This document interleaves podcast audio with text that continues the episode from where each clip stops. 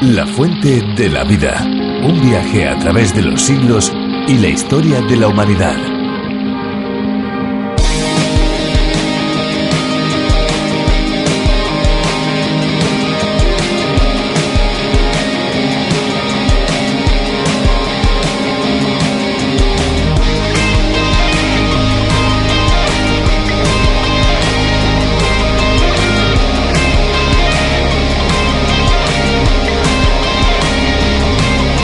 Es una zona de densa selva tropical, pero entre el follaje aflora vapor que nace de charcas en ebullición. Debajo de la superficie, la actividad del volcán cercano está presente, aunque apenas da algunos indicios. Se trata del denominado Rincón de la Vieja. El Rincón de la Vieja en Costa Rica es una combinación nada usual de actividad geotérmica cubierta de una densa selva y dicen es uno de los rincones más fascinantes de todo el país.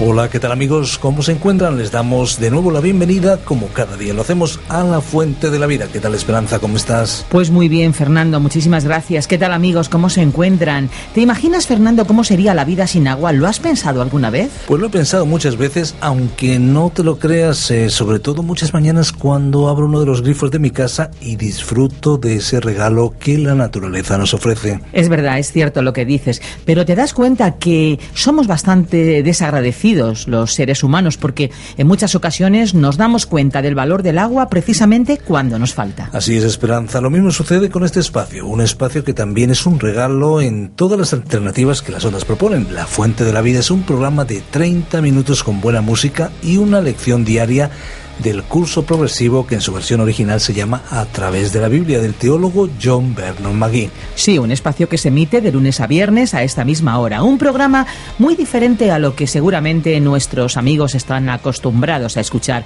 Un espacio que para España ha sido traducido y adaptado por Virgilio Bagnoni. Les recordamos que si tienen preguntas, dudas o alguna inquietud espiritual pueden ponerse en contacto con nosotros. Al finalizar el programa de hoy les daremos una dirección electrónica para que puedan hacerlo y no se olvide que podemos enviarles, si así usted lo desea, los bosquejos y las notas de este libro que estamos estudiando en este momento. Muy bien, Fernando, pues llega el momento de escuchar una canción, ¿te parece? Me parece muy bien, vamos a escucharla.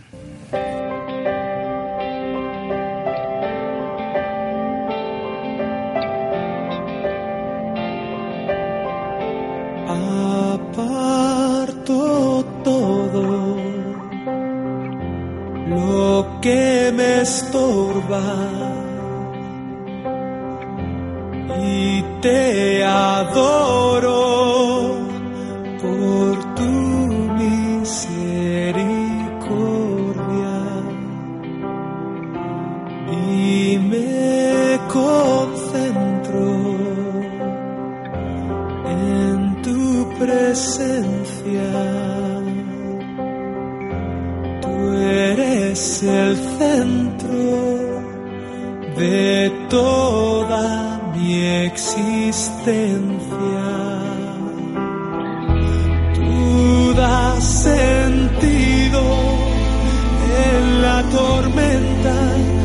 has convertido en nuestra meta, has partido mis caretas y solo en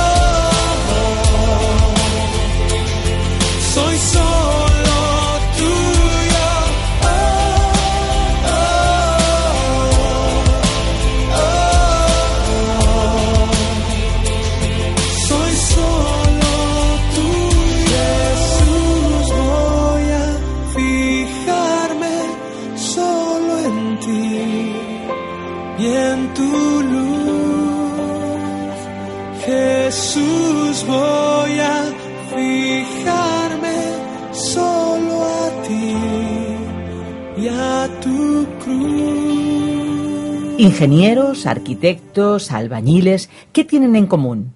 Evidente, ¿verdad? Pues todos ellos son personas que trabajan en el ámbito de la construcción. Cada uno tiene una función. Unos diseñan, otros calculan, otros edifican. El trabajo conjunto de todos ellos bajo la supervisión de los jefes de obra resulta en casas, en edificios, templos, escuelas, puentes, carreteras, entre otras muchas construcciones que se pueden llevar a cabo. La edificación de una estructura exige un proyecto y una secuencia de labores. No se puede poner un techo sin fundamento. Al fin y al cabo, un techo no flota. Tampoco sería posible poner los muebles sin terminar el suelo o las paredes. Tanto estorban para terminar la obra como que también pueden dañarse con los escombros o con la pintura. Así es. Pues amigos, hoy nos adentramos en el mundo de la construcción, en el capítulo 6 del primer libro de Reyes, a partir de su versículo 11. Seguiremos también en el 7 y llegaremos hasta el 39. Vamos a ver la edificación del templo y también los muebles para el mismo. Así que, Fernando, ¿estás preparado? Pues estamos preparados para escuchar a Virgilio Bagnoni. Nosotros volvemos después y siempre nos alegra que nos acompañen en la Fuente de la Vida. La Fuente de la Vida. Hoy estudiaremos el primer libro de los Reyes desde el capítulo 6, versículo 11, hasta el capítulo 7, versículo 39. Continuamos hoy estudiando el capítulo 6 de este primer libro de los Reyes. Y en nuestro programa anterior estuvimos hablando de la construcción del templo, y vimos que no era tan grande como algunos creen que era. Sus medidas eran solamente el doble del tamaño del tabernáculo. Y mencionamos algunos detalles en cuanto a su parte interna, algunas medidas y cuántos trabajadores participaron en la construcción de este edificio. Mencionamos estos detalles para señalar cuán complicado y detallado era el templo.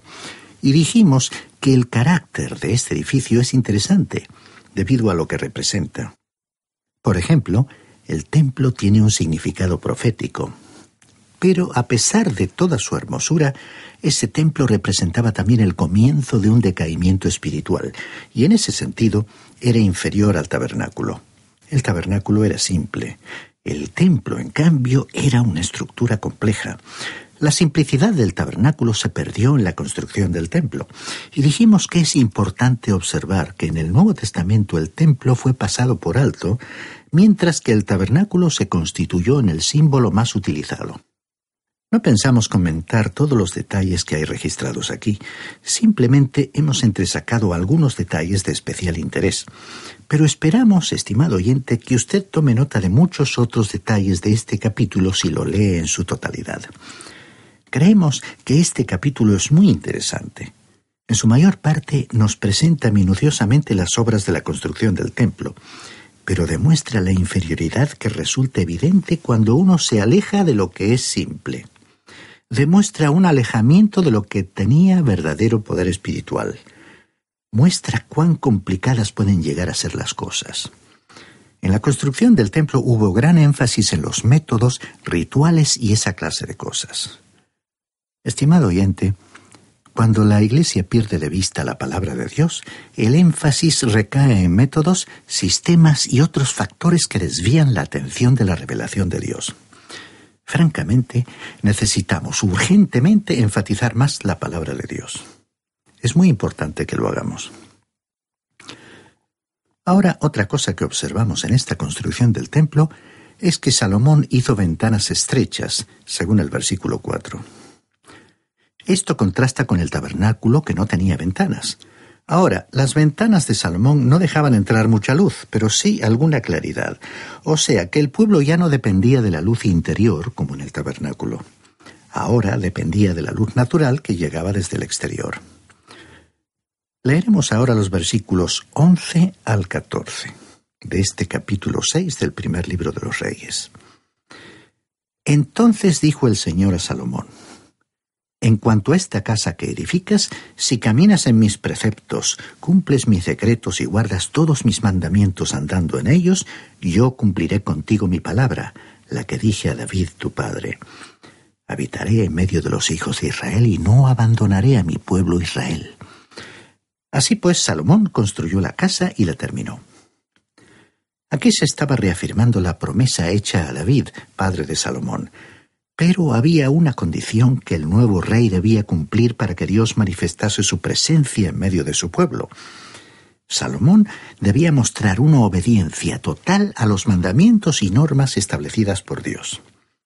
En ese caso, la nación disfrutaría de una relación de compañerismo con Dios y gozaría de su protección y provisión abundantes en una época de paz con otros pueblos vecinos y de prosperidad económica. Diríamos que sería recordada por las generaciones futuras como la época de oro de la nación. Más adelante, veremos que al transcurrir los años estas perspectivas felices para Israel serían experimentadas solo parcialmente debido a la apostasía del rey Salomón en la última parte de su vida. La desobediencia futura de Salomón resultaría en que Dios permitiría que su hijo Roboán perdería el control de parte de la nación, dando lugar a la división del reino. Volviendo a este capítulo, anteriormente destacamos que este primer templo fue el templo que sería destruido por Nabucodonosor. Luego, el segundo templo, construido por Zorobabel, sería destruido y reemplazado más tarde por el templo de Herodes en los tiempos de Cristo. El templo, en verdad, fue comparado en una ocasión con nuestro Señor Jesucristo. En el Evangelio según San Juan capítulo 2 versículo 19, el Señor Jesús dijo, Destruid este templo y en tres días lo levantaré. Ahora él no hablaba del templo de Herodes, hablaba de su propio cuerpo. Y en los dos versículos siguientes, versículos 20 y 21 de este mismo capítulo 2 del Evangelio según San Juan, leemos. Dijeron luego los judíos, en cuarenta y seis años fue edificado este templo, y tú en tres días lo levantarás. Mas él hablaba del templo de su cuerpo. O sea que el templo fue equiparado con el cuerpo de Cristo.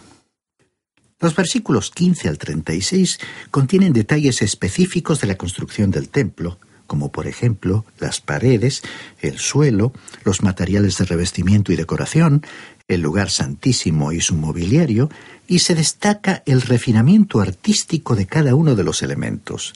La calidad de los materiales utilizados difícilmente habría podido ser superada. Leamos ahora los versículos 37 y 38 de este capítulo 6 del primer libro de los Reyes. En el cuarto año, en el mes de Sif, se echaron los cimientos de la casa del Señor, y en el undécimo año, en el mes de Bul, que es el mes octavo, fue acabada la casa con todas sus dependencias y todo lo necesario. La edificó, pues, en siete años. Aquí vemos que el templo tardó unos siete años en ser construido. Se ocupó muchísima gente en su construcción. Claro es que la obra no fue barata. Sin embargo, no se usó ningún trabajo de esclavos en la edificación del templo. Ahora, hay dos cosas que deseamos destacar, recapitulando algunas de las conclusiones que presentamos anteriormente. En primer lugar, fue la idea de David el construir el templo. Quería un lugar donde alojar el arca del pacto y un lugar donde acercarse a Dios. David no tenía ninguna idea de edificar un templo que sirviera como una morada para Dios. Sería una noción pagana creer que Dios vive hoy en día en alguna casa aquí en la tierra. La palabra de Dios no enseña tal cosa. Y la segunda cosa que deseamos decir es que el templo era un edificio muy complejo, y muchos de los detalles en la construcción del mismo no simbolizan en manera alguna la maravillosa persona del Señor Jesucristo. Acabamos de ver el tiempo que transcurrió en el proceso de la edificación del templo. Este era inferior al tabernáculo, aunque estaba adornado con muy buen gusto y probablemente costó un equivalente a cuatro millones y medio de euros. No era muy grande, sino solamente el doble del tamaño del tabernáculo, pero además tenía otros edificios contiguos que lo rodeaban. El templo contenía muchas complejidades y adornos minuciosos que no se hallaban en el tabernáculo al cual reemplazó. Aunque veremos que la gloria de Dios descendió sobre el templo, nunca fue igual en su manifestación a la del tabernáculo. Solo el tabernáculo en el Antiguo Testamento fue un verdadero símbolo de Cristo como veremos al estudiar el Nuevo Testamento, especialmente en la carta a los Hebreos. Y así llegamos al final del capítulo 6 de este primer libro de los Reyes. Pasamos ahora al capítulo 7, versículos 1 al 39. El tema de este capítulo incluye los proyectos de construcción de Salomón. Salomón no solamente construyó el templo, sino que también edificó su propio palacio, la casa del bosque del Líbano y el palacio para la hija de Faraón. También tenemos detalles sobre la construcción del pórtico del templo, como la pila de bronce, las diez fuentes de bronce y los diez candelabros de oro. Comencemos pues nuestro estudio de este capítulo 7 del primer libro de los Reyes, leyendo el versículo 1. Después edificó Salomón su propia casa en trece años y la terminó toda. La construcción del templo llevó siete años, pero veremos que se tardó casi el doble en la construcción del palacio de Salomón. Debió ser un palacio construido con mucho arte y habilidad. Leamos pues los versículos 2 hasta el 7 de este capítulo 7 del primer libro de los Reyes. Asimismo edificó la casa Bosque del Líbano, de 45 metros de longitud, 22 metros y medio de anchura y 13 metros y medio de altura, sostenida por cuatro hileras de columnas de cedro con vigas de cedro sobre las columnas. Había una cubierta de tablas de cedro sobre las vigas que se apoyaban en 45 columnas. Cada hilera tenía quince columnas y había tres hileras de ventanas, una frente a la otra en tres hileras. Todas las puertas y los marcos tenían forma cuadrangular y unas ventanas estaban frente a las otras en tres hileras. También hizo un pórtico de columnas que medía veintidós metros y medio de largo y trece metros y medio de ancho. Este pórtico estaba delante de las primeras, con sus columnas y maderos correspondientes. Hizo asimismo el pórtico del trono donde administraría justicia, el pórtico del juicio, y lo recubrió de cedro del suelo al techo. Salomón edificó también la casa del bosque del Líbano. Esta era su vivienda, su segunda casa, donde quizás pasaba sus vacaciones. Todo este material fue suplido por Hiram, rey de Tiro. Hiram suplió la piedra y los cedros, esos famosos cedros del Líbano. Muy pocos de esos altos y elegantes cedros quedan en la actualidad.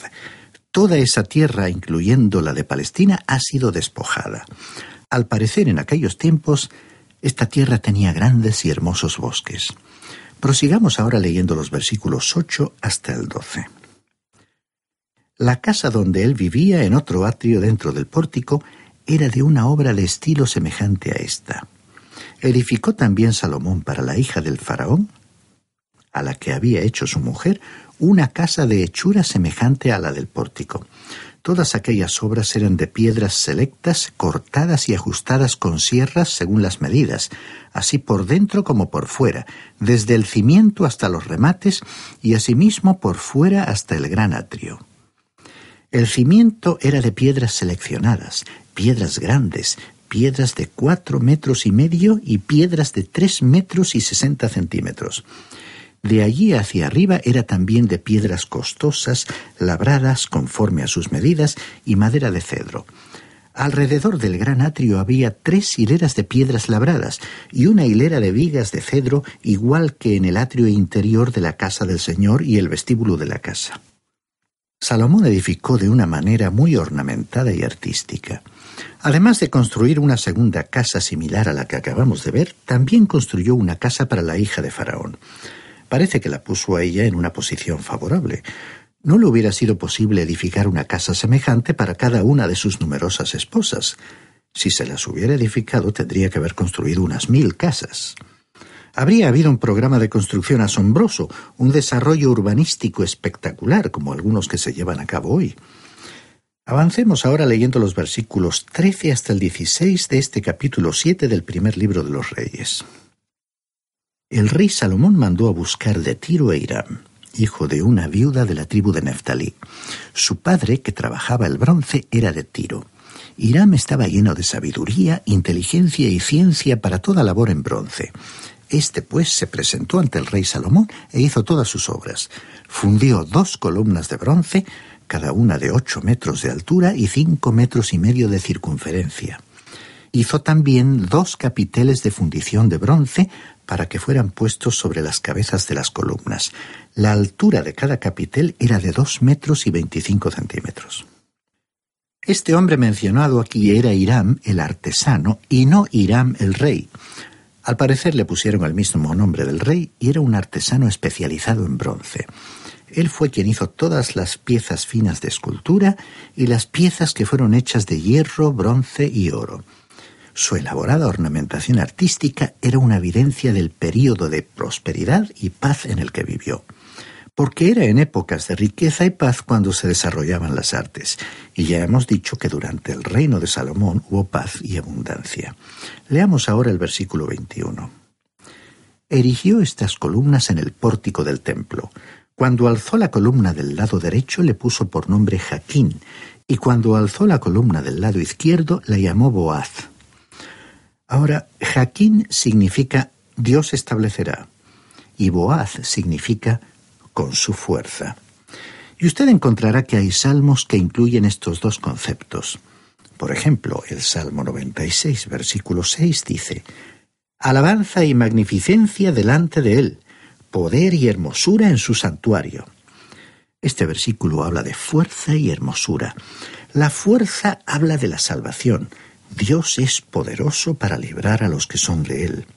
La hermosura habla de la belleza de la adoración. Debemos adorar a Dios en la hermosura de la santidad. Estas dos columnas eran importantes en el templo, y estas dos columnas debieran estar presentes espiritualmente en la vida de cualquier persona que vaya a adorar a Dios. Si usted, estimado oyente, va a adorar a Dios, debe haber experimentado el poder de Dios que le ha librado del pecado.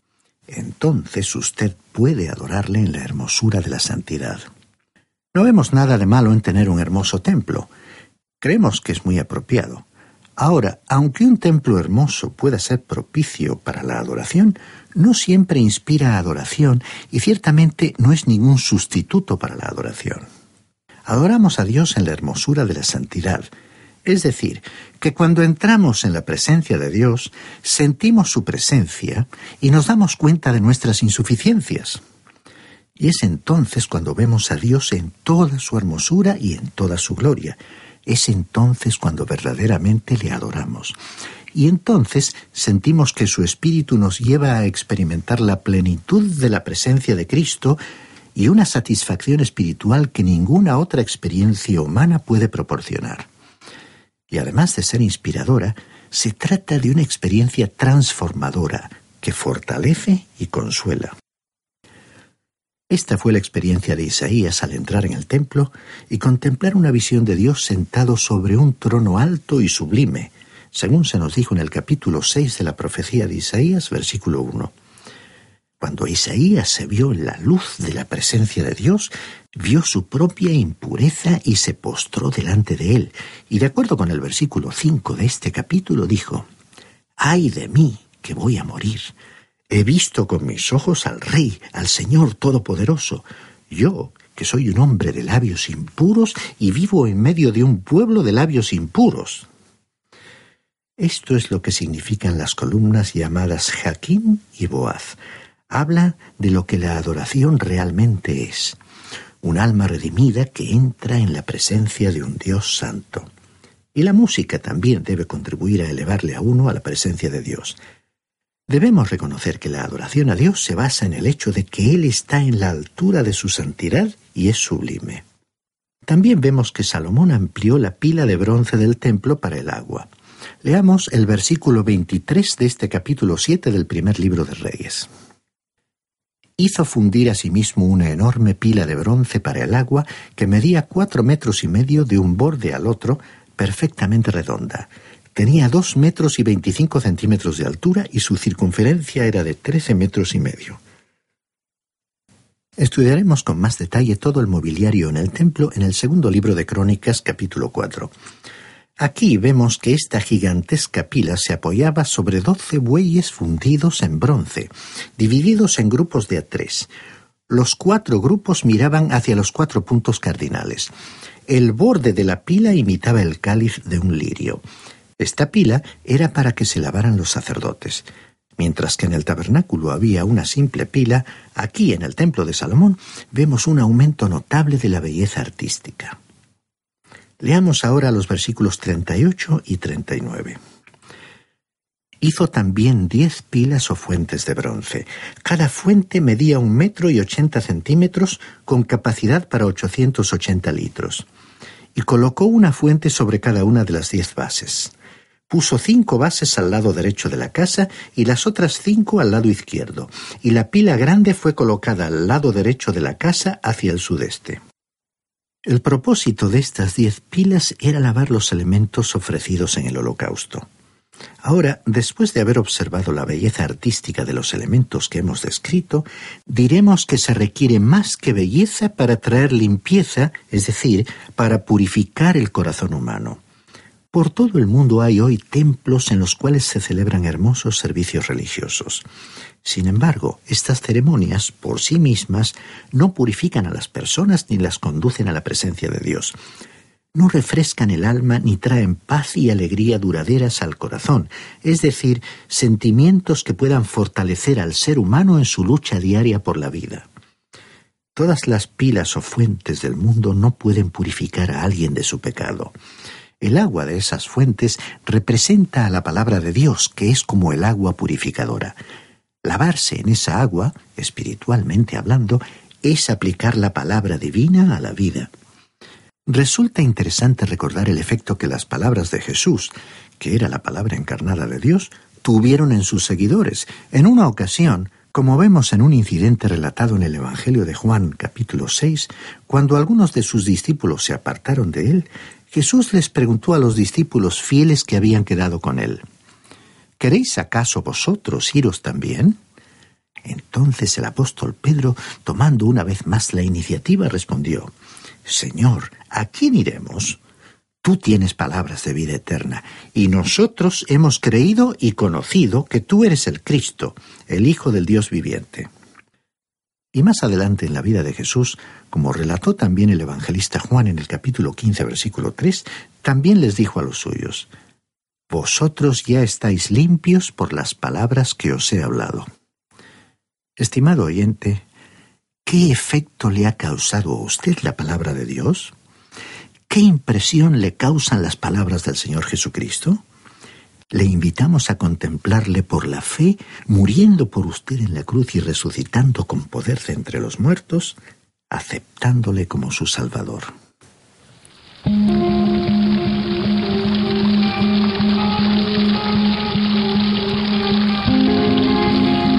Hasta aquí la exposición de hoy. Les recordamos que siempre que ustedes lo deseen pueden pedirnos el bosquejo y las notas del libro en el que estamos meditando. Lo pueden hacer en nuestra dirección electrónica o bien en nuestro teléfono info arroba radiocadenadevida.com info arroba radiocadenadevida.com o bien teléfono 91 422 0524 422 0524. Si lo prefieren ustedes, pueden también escribirnos a través de vía postal. Lo pueden hacer al apartado de correos 24081, código postal 28080 de Madrid, España. Hemos de decir también que si desean volver a escuchar este espacio o alguno de los anteriores, pueden hacerlo en www.lafuentedelavida.com. Acompáñenos también en las redes sociales. Recuerden, lafuentedelavida.com y también a través de la aplicación que tenemos preparada para todos ustedes. Muchas gracias por habernos permitido entrar hasta donde ustedes se encuentran. Muchas gracias por acompañarnos en esta aventura y no lo olvide, hay una fuente de agua viva que nunca se agota. Beba de ella. Este ha sido un programa de Radio Transmundial producido por Radio Encuentro, Radio Cadena de Vida.